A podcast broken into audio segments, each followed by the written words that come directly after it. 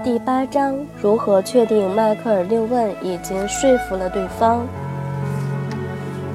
你刚把一名员工请进了自己的办公室，这个人自己做事的时候倒没什么问题，但只要加入某个团队，他就成了一个祸害。工作总是无法按时完成，经常不参加团体会议，即便参加，也只是像个木头似的坐在那儿一言不发。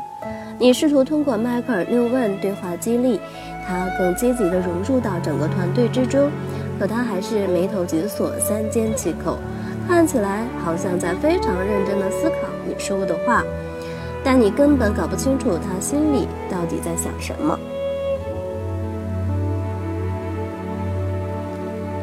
他是生气了吗？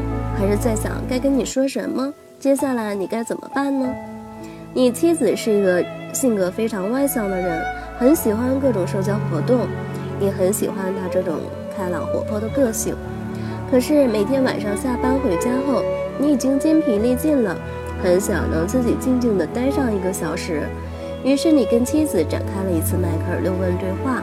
你希望在这一个小时里，他不要来打扰你，不要跟你说话，也不要指使你做任何事情。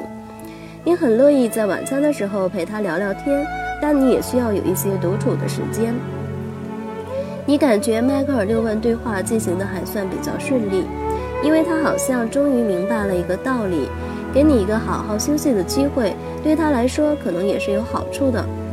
可是到目前为止，他还没有心甘情愿地给你一个肯定的答复，当然也没有气呼呼地摔门而去。现在你该怎么办呢？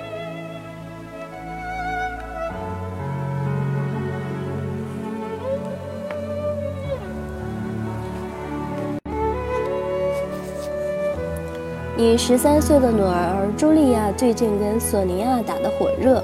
索尼娅已经十五岁了，在你看来，茱莉亚还不适合跟这么大的女孩子一起玩。他们上次一起去购物中心的时候，索尼娅用自己的信用卡帮你女儿买了几件衣服，而且还不能退货，这意味着茱莉亚已经欠她钱了。今天，索尼娅。邀请你女儿参加一个生日聚会，那种很多男孩子和女孩子一起庆祝的派对。你很确定茱莉亚这么小的孩子不太适合去这种场合。你希望茱莉亚能够答应只在学校里跟索尼娅一起玩儿。于是你就展开了一次迈克尔六问对话。结果茱莉亚并没有哭哭啼啼，也没有提出反对意见，这倒有些出乎你的预料。可是你也不太确定事情的进展到底如何了。你也没法确认。当迈克尔六问明显起作用时，你要做的事情很简单，直接进入第六问。接下来你会做什么？如果你想做的话，让对方确定下一步行动，拟定一个正式的或者是非正式的行动计划。我们将在第九章对行动计划进行详细的阐述。当迈克尔六问根本没起作用时，当然这种情况非常罕见。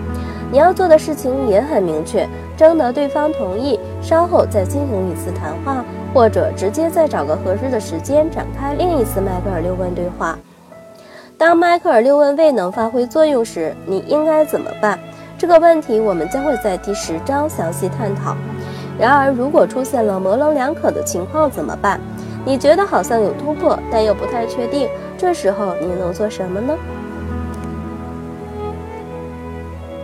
一旦遇到这种情况，你的主要目标就是继续让对话朝着积极的方向发展，同时对所有与进展有关的蛛丝马迹保持高度的警惕。要实现这个目标，你有三种方式：一、聆听改变言论；二、寻找改变迹象；三、解决出现的任何问题。